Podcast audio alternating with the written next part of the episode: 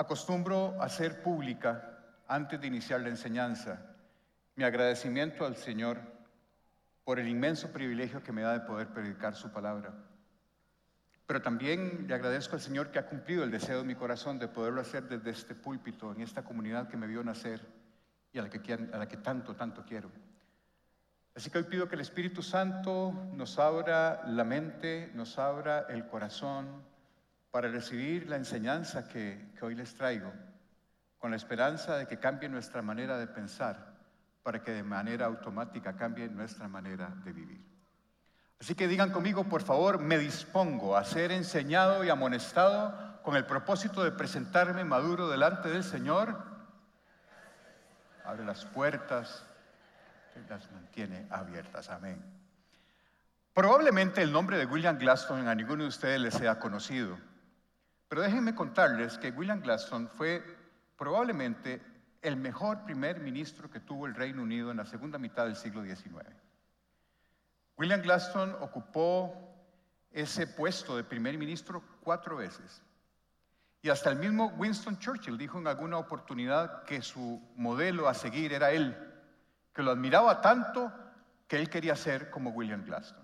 Probablemente a nosotros el nombre no nos suene, pero fue el servidor público más importante del Reino Unido en la segunda mitad del siglo XIX.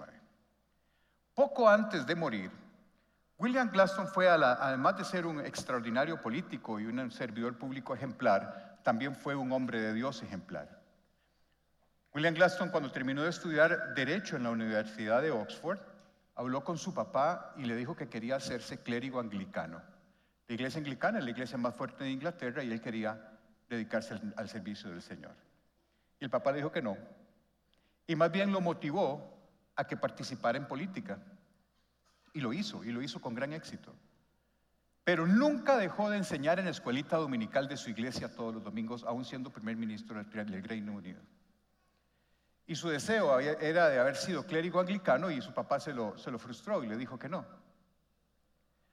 Poco antes de morir, William Gladstone dio una conferencia. Y en esa conferencia contó una entrevista que le solicitó un joven muy ambicioso, un estudiante de derecho, que quería seguir sus pasos y que quería preguntarle o que le diera consejos de cómo guiar su vida. Esa entrevista fue tan impactante, lo que contó William Gladstone en esa conferencia, que quedó plasmada en su biografía. Y esa entrevista la quiero replicar acá, y esa entrevista ocurrió de la siguiente manera. Pongan atención, por favor. Bien, ¿qué esperas hacer ahora que te gradúas de la universidad? Bueno, señor, espero poder asistir a la Facultad de Derecho tal como usted lo hizo. Esa es una meta noble. luego? ¿Qué? Bueno, espero poder ejercer la ley y hacerme un buen nombre, convertirme en un defensor de, de los pobres y las personas marginadas de la sociedad, tal como usted lo hizo. Ese es un propósito noble. ¿Y luego? ¿Qué? Bueno, señor, espero poder postularme para el Parlamento.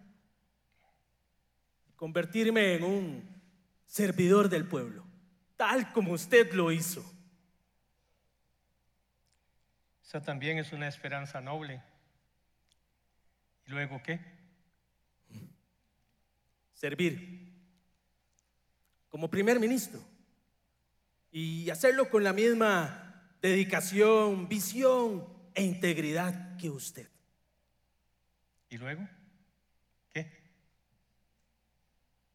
Bueno, señor, espero poder retirarme con honores y escribir mis memorias, tal como usted lo está haciendo actualmente, para que las personas puedan aprender de mis triunfos y mis errores.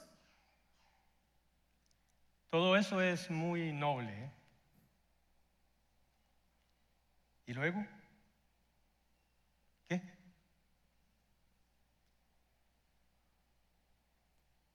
Bueno, Señor, supongo que... Supongo que moriré. Correcto. ¿Y luego qué?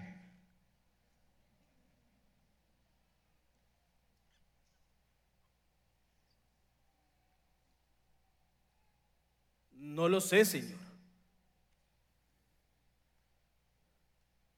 Nunca había pensado en eso. Joven, el único consejo que tengo para ti es que vayas a tu casa, leas la Biblia y pienses en la eternidad. ¿Lo acompaño? Gracias. Sí. Pensar en la eternidad es un tema que la Biblia nos enseña desde el Antiguo Testamento. Pensar en la eternidad es algo que nosotros no acostumbramos a hacer regularmente. Pero el único mensaje profético que Dios puso en boca de su profeta y que le dijo explícitamente que nos lo gritara, tiene que ver con ese tema. Una voz dijo, grita, dice Isaías 46. Una voz dijo, grita. Y yo pregunté, ¿qué debo gritar? Grita que los seres humanos son como la hierba. Su belleza se desvanece tan rápido como las flores en un campo. La hierba se seca y las flores se marchitan bajo el aliento del Señor. Y así sucede también con los seres humanos. La hierba se seca y las flores se marchitan, pero la palabra de Dios permanece para siempre.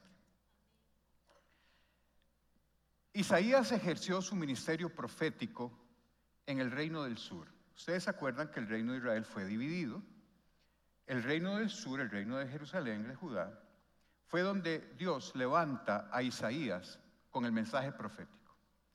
Isaías inicia su ministerio profético en el año en que muere el rey Usías, que era su primo, y continúa su ministerio profético con el rey Jotam, con el rey Acaz y con el rey eh, Ezequías. Y les cuento esto básicamente para ubicar en el momento histórico en que esto ocurre. El ministerio de Isaías ocurre cuando el reino del norte estaba siendo invadido y destruido por el imperio asirio. Y eso ocurrió en el 740 antes de Cristo. Pero Dios no levanta a Isaías para profetizar al reino del norte.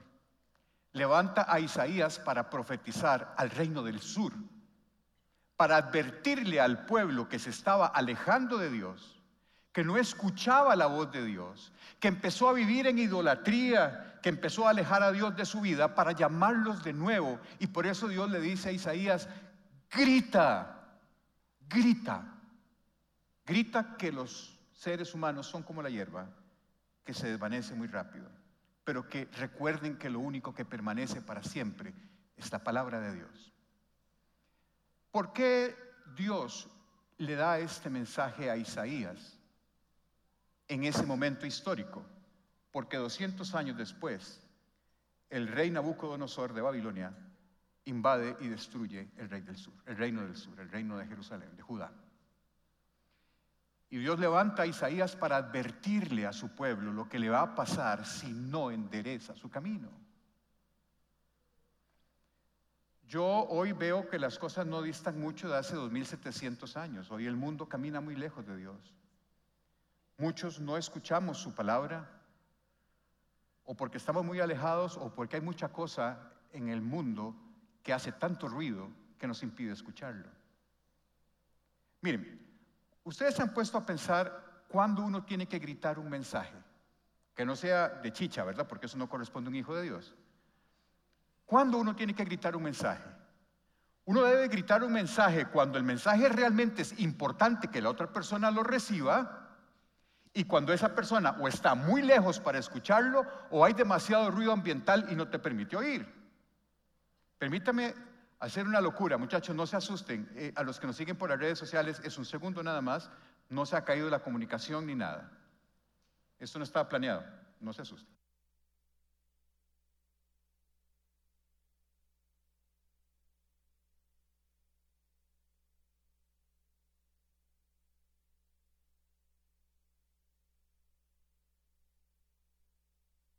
Si yo no lo grito, no me lo oyen.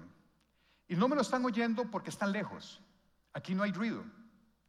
Pero yo que soy medio sordo, en un restaurante donde hay mucha gente hablando, mi familia me oye y yo no oigo nada. Hoy el mundo también ejerce mucho ruido. Hoy también caminamos muy lejos del Señor en muchas cosas. La posmodernidad nos ha llevado a que todo sea relativo, hasta la fe empieza a ser relativa en nuestro tiempo. Así que el grito que Isaías pegó, lo pego hoy yo, recordando que la palabra de Dios es lo que permanece para siempre y que todo lo demás se desvanece y muere como la hierba en el campo.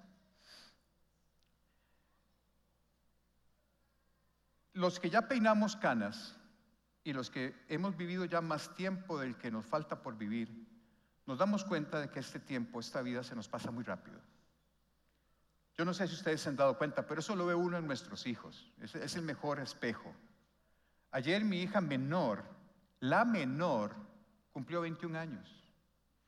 Y yo ayer que predicaba aquí en la iglesia lo recordé y le decía a la gente, le digo, mire, yo no sé en qué momento mi hija ya es una mujer que vive sola, fuera del país, estudiando en una universidad. No sé en qué momento ella aprendió a administrar su dinero, a independizarse. ¿En qué momento? Si hace nada yo la llevaba al colegio cantando Radio Disney en el carro a las 7 de la mañana y ya no está con nosotros. ¿En qué momento?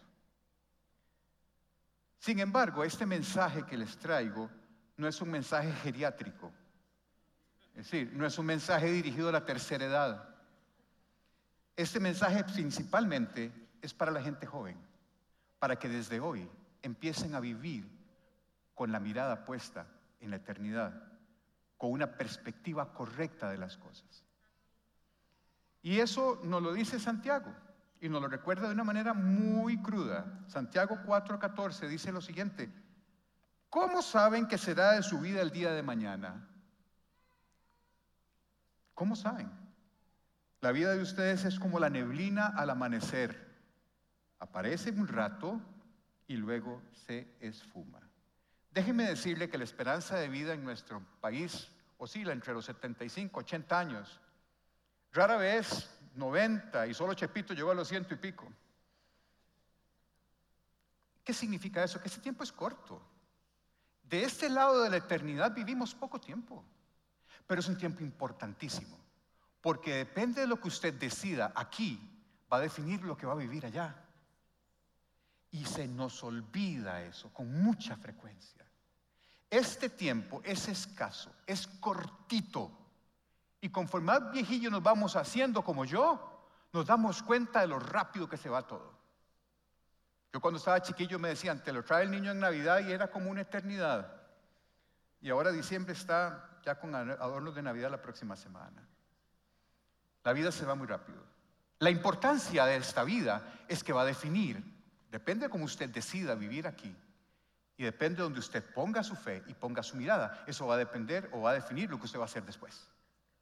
Por eso es importante saber poner la mirada o tener una perspectiva correcta de las cosas. Cuando usted vive con una perspectiva correcta de las cosas, su orden de prioridades cambia, sus decisiones cambian y la forma de vivir cambia. Y eso lo ve uno muy fácilmente en personas que han estado al borde de la muerte. ¿Han ustedes tenido la oportunidad de hablar con alguien que ha superado un cáncer o que tuvo un accidente que estuvo a punto de morir, estuvo en coma y después volvió a la vida? Yo sí. Y lo, viví muy, muy cercano con un primo político que, a quien queremos mi esposa y yo muchísimo, que al inicio de la pandemia del COVID, cuando no existían vacunas, cuando nadie sabía qué hacer, cuando todo el mundo se moría y cuando las, las salas de las unidades de cuidados intensivos estaban repletas de personas, él le dio COVID. Estuvo 14 días entubado en una unidad de cuidados intensivos rodeado de siete camas de cuidados intensivos, de los cuales todos los siete ocupantes murieron. A él, cuando lo iban a intubar casi sin respiración, le dieron un iPad, así, y le dijeron, tome, hable con su familia porque en dos minutos lo vamos a intubar y no sabemos si usted va a salir de esto. Y él se despidió de sus hijos y de su esposa a través de un iPad, casi sin poder hablar. La historia que él cuenta y el testimonio que él cuenta es tan impactante. Porque ¿qué pasó después? Él sobrevivió. No se me desmayen. Él sobrevivió, pero la vida la empezó a ver distinto. Ya él disfrutaba del sol, disfrutaba del aire que le pega en la cabeza, del aire que puede respirar. Empezó a disfrutar y a ver y valorar a su familia y a sus cosas de una manera distinta. ¿Por qué? Porque las empezó a ver desde una perspectiva de eternidad.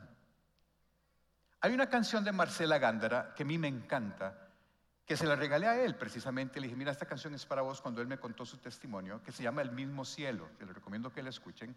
No se la voy a cantar aquí porque no quiero hacer el ridículo y tampoco porque me la sé muy bien, pero sí les quiero leer el primer, o, decirles el primer párrafo a ver si me lo recuerdo bien. Dice, aunque es el mismo cielo y es el mismo sol, son las mismas calles, pero yo no soy, no soy el mismo. Qué lástima que tengamos que enfrentarnos a una situación de vida o muerte para poner las cosas en la perspectiva correcta. La palabra de Dios nos exhorta a que nosotros vivamos con los pies puestos en la tierra, pero con la mirada puesta en las cosas eternas.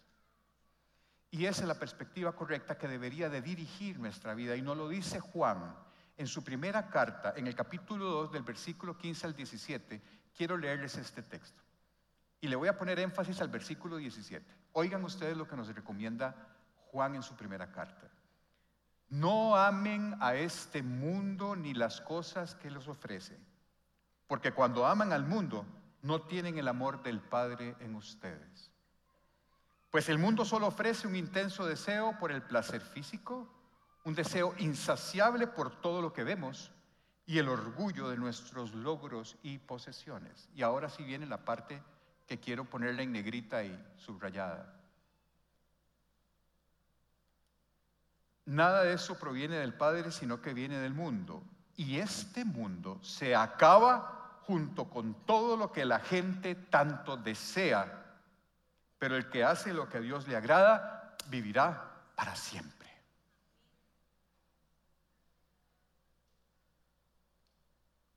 Tenemos que tener una perspectiva clara de las cosas. ¿A dónde está tu tesoro? ¿Cuál es tu Dios? Dios minúscula. ¿Qué está usurpando el trono que debe de tener Dios en tu vida? ¿Es el dinero? ¿Tu cuenta bancaria? ¿Es lo que te da seguridad? ¿Son tus bienes, tus posesiones?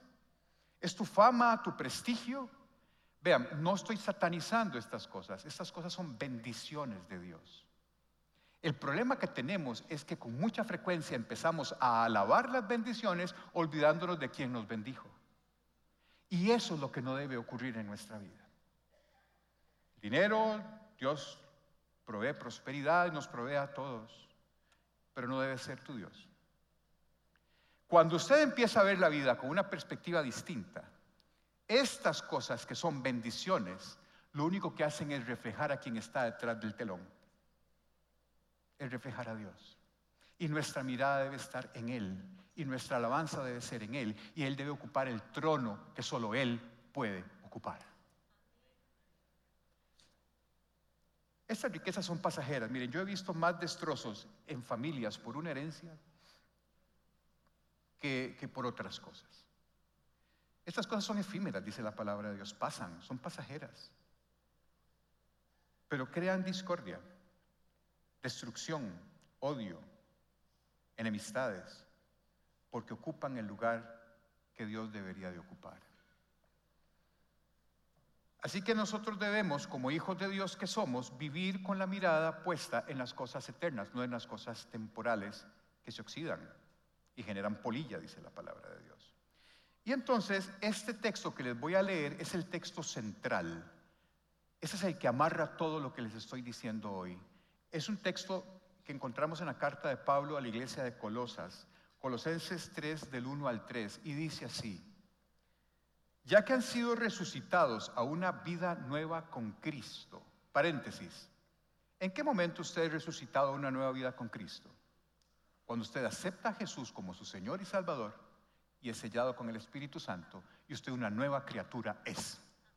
Lo viejo pasó, dice Pablo. Ustedes ya tienen que ser revestidos de una nueva naturaleza. Han resucitado. ¿Por qué? Porque primero murieron. Murieron al mundo y Cristo los resucita una nueva, una nueva vida espiritual en él.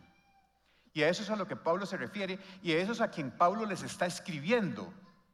Pablo les está diciendo, miren, ustedes que ya resucitaron a una vida nueva con Cristo, pongan la mira en las verdades del cielo, donde Cristo está sentado en el lugar de honor a la derecha de Dios. Primero se requiere nacer de nuevo. Primero se requiere aceptar al Señor para que ustedes sean revestidos de la nueva naturaleza y entonces ya ustedes lo viejo pasó y su mirada ahora ya debe de desenfocarse de donde la tenían y enfocarla en la perspectiva correcta, en Cristo que está reinando con Dios. Piensen en las cosas del cielo dice Pablo, no en las de la tierra, pues ustedes han muerto a esta vida y su verdadera vida está escondida con Cristo en Dios. Ahora, muy bien, muy bonito, pero ¿y cómo se hace eso? De una manera práctica, ¿cómo se vive con la mirada puesta en las cosas eternas? Les voy a leer el texto que Pablo da para explicar esto. Dos versículos después de lo que les acabo de leer, Pablo desarrolla cómo es la vida de una persona que ha decidido poner la mirada en las cosas del cielo y no en las de la tierra. Es un texto largo. Se los voy a leer todo de corrido, pero después les voy a hacer un... Voy a sacarles el jugo y se los voy a dar digerido. Pero quiero leerles el texto porque el texto es valiosísimo, es muy rico y después se los doy digerido. Así que pongan atención, voy a leérselos relativamente rápido y pueden eh, seguirme la lectura en las pantallas. Así que hagan morir las cosas pecaminosas y terrenales que acechan dentro de ustedes. No tengan nada que ver con la inmoralidad sexual, la impureza, las bajas pasiones y los malos deseos. No sean avaros pues la persona avara es idólatra porque adora las cosas de este mundo. A causa de esos pecados viene la furia de Dios. Ustedes solían hacer esas cosas cuando su vida aún formaba parte de este mundo. Pero ahora es el momento de eliminar el enojo, la furia, el comportamiento malicioso, la calumnia y el lenguaje sucio. No se mientan unos a otros porque ustedes ya se han quitado la vieja naturaleza pecaminosa y todos sus actos perversos. Vístanse con la nueva naturaleza y se renovarán a medida que aprendan a conocer a su Creador y se parezcan más a Él. En esta vida nueva no importa si uno es judío o gentil, si uno está circuncidado o no, si es inculto o incivilizado, esclavo o libre. Cristo es lo único que importa y Él vive en todos nosotros. Dado que Dios los eligió para que sean su pueblo santo y amado por Él, vean ustedes. No sé si ustedes se han dado cuenta, pero Dios lo eligió y ustedes el pueblo santo de Dios. Y eso implica que tenemos que vestirnos de tierna compasión, bondad, humildad, gentileza y paciencia. Sean comprensivos con las faltas de los demás y perdonen a todo el que los ofenda. Recuerden que el Señor los perdonó a ustedes, así que ustedes deben perdonar a otros. Sobre todo, vístanse de amor, lo cual nos une a todos en perfecta armonía.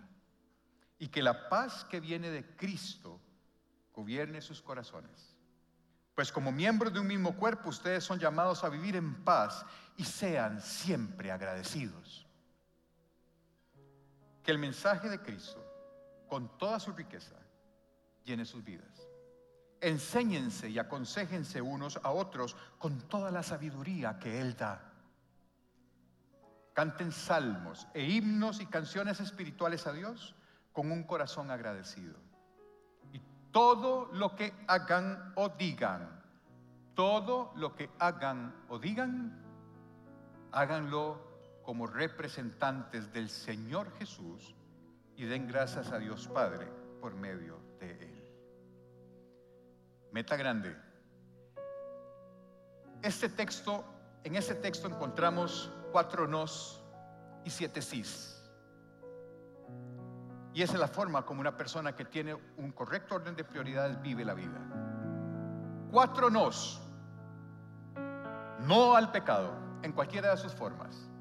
Dice Pablo, inmoralidad sexual, impureza, bajas pasiones, lenguaje sucio, malos deseos. No sean avaros.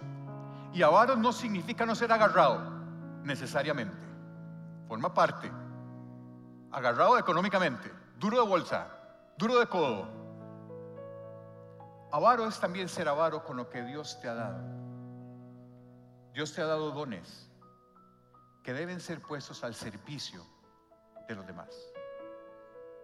Dios te ha dado no solamente dones, sino que te ha dado capacidades especiales que son necesarias para alguien en la comunidad cristiana.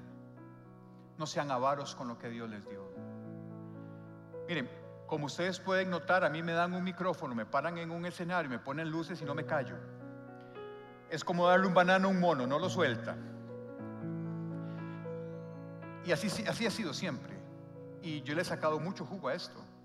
La pura verdad, yo, yo soy médico y he, he sido conferencista internacional de varias compañías farmacéuticas y me ha permitido viajar por varios lugares y dar conferencias en partes del mundo y tal.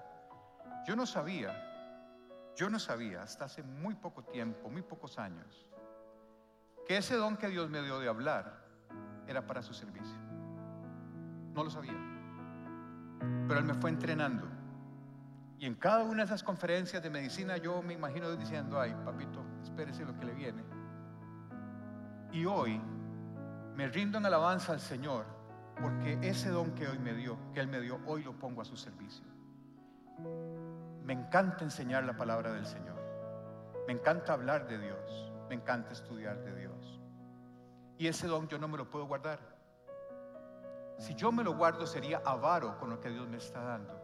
Sería como aquel siervo que le dio una bolsita de plata y la escondió. Y cuando llegue el momento me va a decir, ¿qué hiciste con lo que te di? No sean avaros, ni con plata, ni con su tiempo, ni con sus dones. Póngalos al servicio del Señor, porque para eso se los dio. Y todos tienen dones.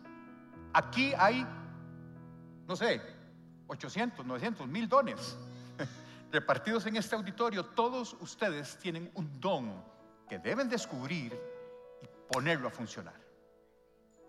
Tercer no, no a la furia, el enojo, el comportamiento malicioso, la calumnia y el lenguaje sucio. Y cuarto no, y este cuesta, no mentir. Y no hay mentiritas ni mentirotas, hay mentiras. Y no hay mentiras blancas, rosadas, azules o negras. Mentira es mentira. Y la palabra dice que si usted vive con la mirada puesta en la eternidad, aquí usted no debe mentir. Amén. Pero ahí vienen los siguientes siete sís que son hermosos. Aquí les acabo de dar por la torre con estos cuatro no, pero les quiero dar los siete hermosos sí que nos dice Pablo de la persona que vive con una mirada en la eternidad. Revístanse de la nueva naturaleza de identidad en Cristo. Tengan tierna compasión, bondad, humildad, gentileza y paciencia con la gente que los rodea. Sí, sean comprensivos con las faltas de los demás. Sí, perdonen a todo el que los ofenda. Y estoy hablando de perdón de cualquier ofensa. Hay ofensas menores, pero hay ofensas que hacen que tu vida dé un giro inesperado. Dios no lo permita, pero tengo que poner ejemplos cotidianos. Que te maten a un hijo, que te violen a una hija, que te suene el teléfono y se descubra la infidelidad. Y tu vida que iba en este sentido de un momento hace así y te desgarra el corazón. Y la palabra de Dios, y Jesús mismo nos lo dijo, eso hay que perdonarlo, para que usted viva libre de la amargura, del dolor y pueda recibir la bendición de Dios, usted tiene que perdonar. Y es una decisión que puede ser que le cueste toda la vida, pero hay que perdonar. Por beneficio propio, no porque, por el que te ofendió. Así que sí, a perdonar a todo el que te ofenda. ¿Por qué? Porque en la, ley la ley del reino yo perdono porque primero fui perdonado por Dios. Y en la medida en que Dios me ha perdonado a todas mis faltas, yo no puedo ser mezquino y no perdonar, confiando en Dios. No es fácil, no nos sale de natural como vamos a ver ahora. Quinto, sí, enséñense y aconsejense unos a otros con la sabiduría que Dios da. Sexto, alabe a Dios con un corazón agradecido.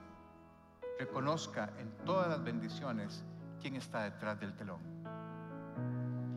Hable y compórtense como representantes de Jesús. Esos son los sís. Ahora, como les digo, ¿podemos lograr estas cosas en nuestro propio esfuerzo? Quedémonos con un solo sí, el perdón. ¿Podemos? El que me diga que sí, le doy la Biblia para que me la autografíe. Porque la verdad que nuestra naturaleza no es así. ¿Cómo se pueden lograr estas cosas? Porque sí se pueden lograr. Solo a través del ministerio del Espíritu Santo en ustedes. Es la única forma en que ustedes puedan vivir con la mirada puesta en las cosas del cielo. Lo demás de carnal no sale de natural. Estas cosas no se logran si no es a través de una estrecha comunión con el Espíritu Santo. Así que hay que fomentar esta relación con el Espíritu Santo para poder vivir una vida con perspectiva de eternidad. Si no, no lo puede hacer. Mire, permítame que le diga, si el mundo controla su pensamiento, usted se conformó al mundo. Pero si Dios controla su pensamiento, usted es una nueva criatura y ha sido transformado por Dios. Ahora, yo quiero darles cuatro consejos prácticos. La idea de una predicación es fomentar, promover el cambio en la persona. Una predicación se queda vacía si de aquí salimos igual que como entramos. Y no es la idea y no es lo que Dios quiere. Una predicación va con la finalidad de promover que ustedes cambien los hábitos que están haciendo mal a la luz de la palabra de Dios y que su relación con el Señor se fortalezca. Cuatro cosas prácticas que les puedo recomendar para vivir con una vida sana, con una perspectiva de eternidad correcta. La primera es, si usted está siendo dominado por un pecado, el que sea, y no hay pecadito ni pecadote tampoco. Si se está siendo dominado por un pecado y no lo logra controlar, busque sanidad. Porque normalmente de un corazón herido es de donde brota con mucha frecuencia el pecado. Y si usted no identifica esa herida y no la sana, su conducta va a ser difícil que usted a puro pulso la logre controlar. Para poder estar yo aquí, pasé dos años en sanidad espiritual. Dos años en terapia intensiva todas las semanas con una terapeuta que asiste a esta iglesia, a quien queremos muchísimo. Y yo lloré en ese diván de esta mujer, hasta una canción le hice, porque era terriblemente confrontativo, pero terriblemente sanador. Y cuando usted sana la herida, la conducta inadecuada desaparece de su vida porque el Señor se la lleva y te sana el corazón. Si usted no sana el corazón, difícilmente va a lograr salir de una situación de pecado que lo esté dominando. Hay que buscar qué es el origen, presentárselo al Señor y que el Espíritu Santo obre en su vida y lo transforme. Así que primero busque sanidad. Segundo consejo, sean generosos. No estoy hablando solo de plata, repito. Sean generosos compartiendo su fe con otros. Sean generosos compartiendo su tiempo. Sean generosos compartiendo sus recursos. Sean generosos no necesariamente Dar plata. A veces es lo más fácil y no hay mucha generosidad en eso. Ser generoso significa que usted comparta su tiempo, comparta su apoyo, comparta su fe con las personas que están a su alrededor. Sea generoso. Tercer consejo, tenga intimidad con Dios. J.C. Riley dice que el inicio de la recaída de un cristiano se da cuando se aparta de su oración privada. No descuiden su oración privada y su momento de devocional en la mañana o a la hora que usted lo haga. Es indispensable que usted fortalezca la relación con el Señor y con el Espíritu Santo para que usted pueda poner en una perspectiva correcta cómo se debe vivir aquí. No dejen de orar, no dejen de estudiar la palabra, no dejen de asistir a estos servicios. Busquen casas paz, estudios bíblicos, péguense a la palabra oren individualmente. Cierren la puerta del cuarto, como dice la palabra, y ore a Dios. Y por último, viva una vida sacrificial. ¿Qué significa vivir una vida sacrificial? Significa que antepongo los deseos de Dios ante mis deseos. Eso es una vida sacrificial. Es fácil hacer esto. ¿Qué requiere? Disciplina. Disciplina. Y Pablo hace una comparación hermosa entre la disciplina espiritual que nosotros tenemos que seguir, con lo, lo compara con un atleta. Ya yo dejé de preguntar si hay atletas porque nunca nadie me levanta la mano. Entonces les voy a poner un ejemplo diferente. ¿Algunos de ustedes saben quién es Claudia Paul? Sí, bueno, hay gente que no sepa quién es Claudia Paul. Hay gente que no sabe quién es Claudia Paul. Claudia Paul fue medallista olímpica en natación en nuestro país. Eh, Claudia Paul, conozco la historia porque eh, yo estaba en el Colegio La Salle y ella también estudiaba en el Colegio La Salle y entrenaba en el Club Cariari, en la piscina del Club Cariari, con Francisco Rivas, su entrenador. Yo tenía en ese momento familia que tenía acciones del Club Cariari y con mucha frecuencia me invitaban al Club Cariari. Nunca me metí en esa piscina, era como meterse en un congelador. O sea, meterse en esa piscina era como meterse en un lago congelado al norte de Canadá. Era terriblemente fría. Y yo metí el pie así y no, no, no, no. Claudia Paul se entrenaba todos los días a las 4 de la mañana en esa piscina, todos los días, incluyendo sábado y domingo. Esa disciplina de entrenamiento la llevó a tener una medalla olímpica.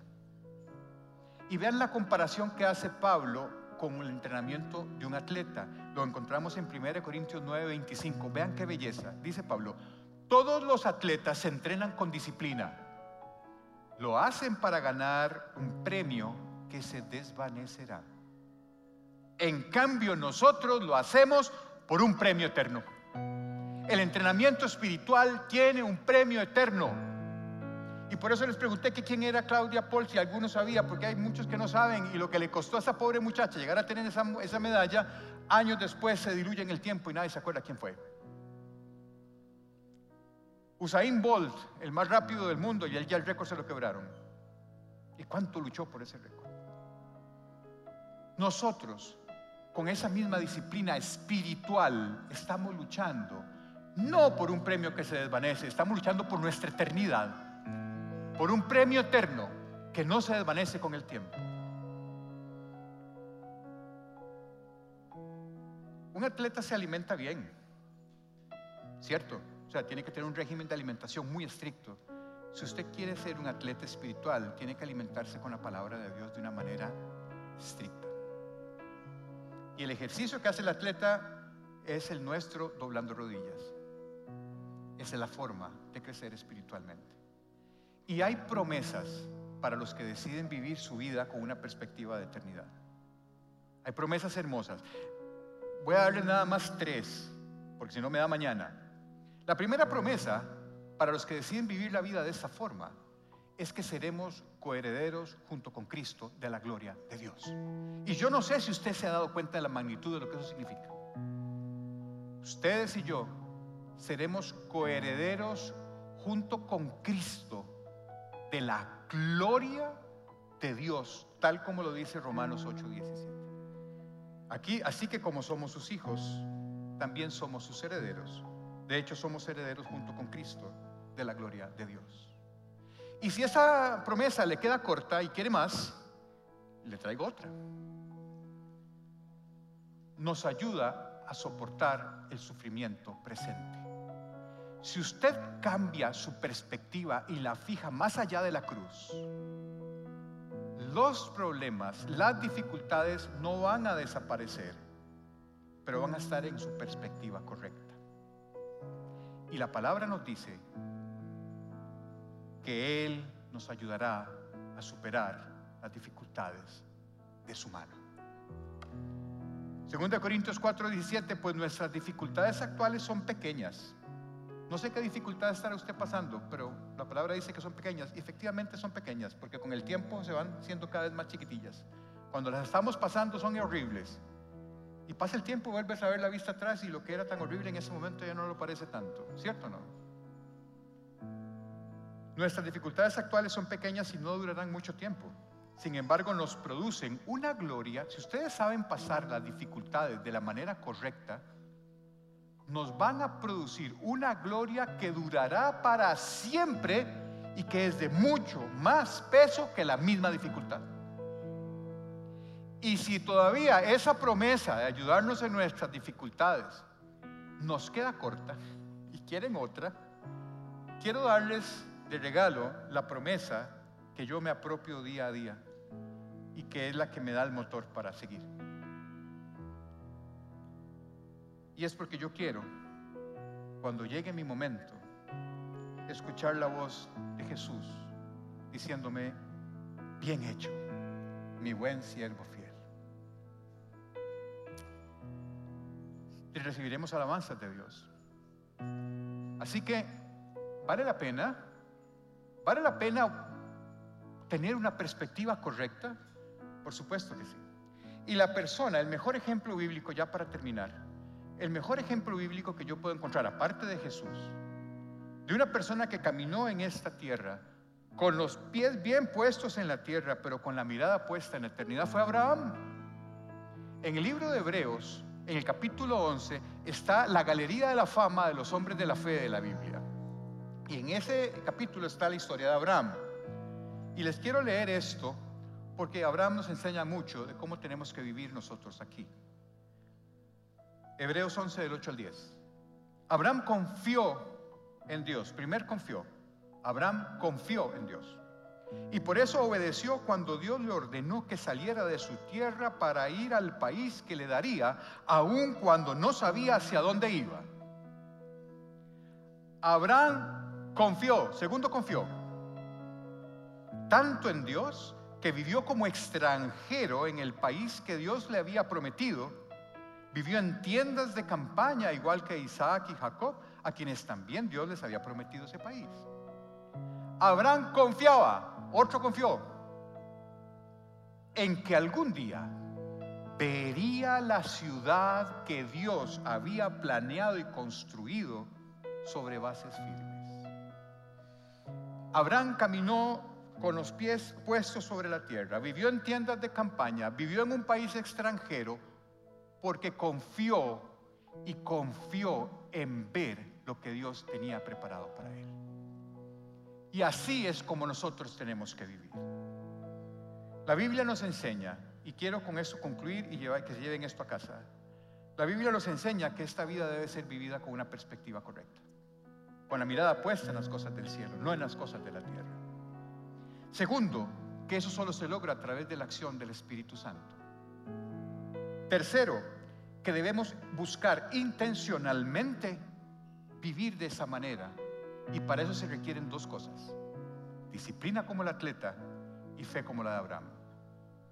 Y por último, hay grandes promesas para quienes decidimos cambiar nuestra perspectiva y ponerla en la mira del cielo.